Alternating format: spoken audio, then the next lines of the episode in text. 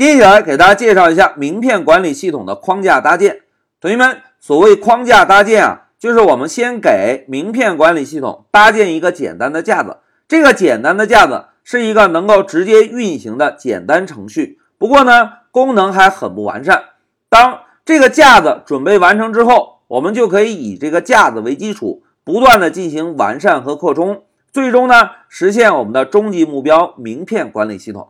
同学们，当我们走向工作岗位之后啊，可能会接手到一个又一个系统的开发工作，而要开发一个系统，通常第一件要做的事情。就是给这个系统先搭建一个框架，让这个系统能够简单的运行起来。那接下来再让我们看一下框架搭建通常包含的两个主要工作。第一个工作是准备文件，第二个工作是编写一些简单的代码，能够让这个程序先简单的运行起来。同学们，先来看一下文件准备工作啊，在我们的名片管理系统中，我们呢需要准备两个文件，第一个文件叫 customer。第二个文件叫 cast2，哎，在这里老师要友情提示一下哦。同学们，通常啊，一个复杂的应用程序是由多个文件共同组成的，在这个系统中，不同的文件扮演不同的角色，不同的文件承担不同的职责。而在名片管理系统中，这个 main 文件和 .toos 文件又扮演什么样的角色呢？哎，老师啊，在这里画两个红色的框框。假设第一个框框是主程序，第二个框框是工具程序。大家看，如果名片管理系统开发完成，我们要想使用名片管理系统，是不是先要运行一个 Python 文件，对吧？而一个系统中如果有多个 Python 文件，我们应该运行哪一个呢？哎，我们就给文件名起一个带 main 的这个文件呢，就标识着大哥要想启动名片管理系统。就来运行这个 main 程序，这个 main 程序呢，通常啊，我们可以把它叫做程序的入口。哎，用大白话来讲，只要运行了这个 Python 文件，名片管理系统就可以启动了。而其他的 Python 文件呢，都是提供辅助功能的。哎，这个就是 main 文件的作用。通常啊，我们在 main 文件中可以提示用户来输入一些信息。譬如输入数字来选择我们名片管理系统提供的功能选项，一呢是新增名片，二呢是显示所有名片，三呢是来查询某一个名片信息，而数字零呢是退出系统。哎，这个就是主程序承担的职责。而另外一个程序呢，大家看，tools 是不是工具呀？我们要开发的是名片管理系统，名片管理系统是不是应该包含新增名片？显示所有名片、查询名片等等等等这些功能，对吧？我们呢就把一个又一个功能封装在一个独立的函数中，这样在主程序需要的时候，我们呢就可以通过 import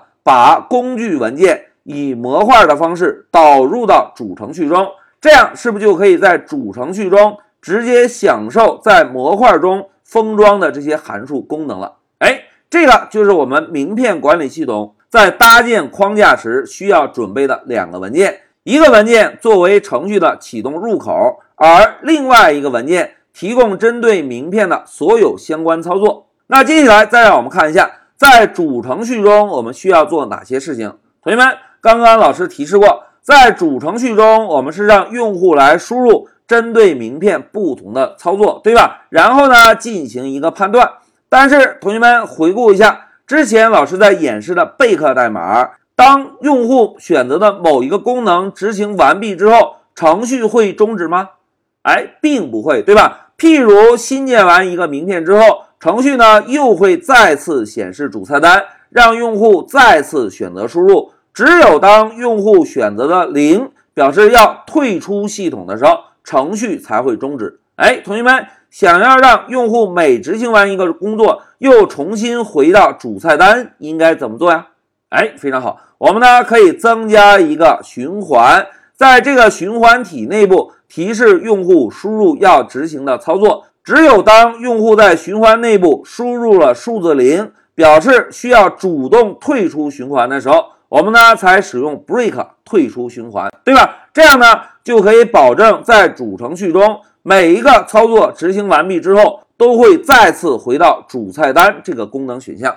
哎，讲到这里，老师就给大家介绍了一下，在开发系统之前，首先需要做框架搭建。所谓框架搭建，就是要准备一下系统中包含的主要文件，并且编写一些简单的代码，让程序能够运行起来。当这个架子准备完成之后，我们呢就可以以架子为基础，不断的扩充和完善，最终实现我们的终极目标，对吧？并且在这一小节中，我们分析了名片管理系统需要由两个 Python 文件组成。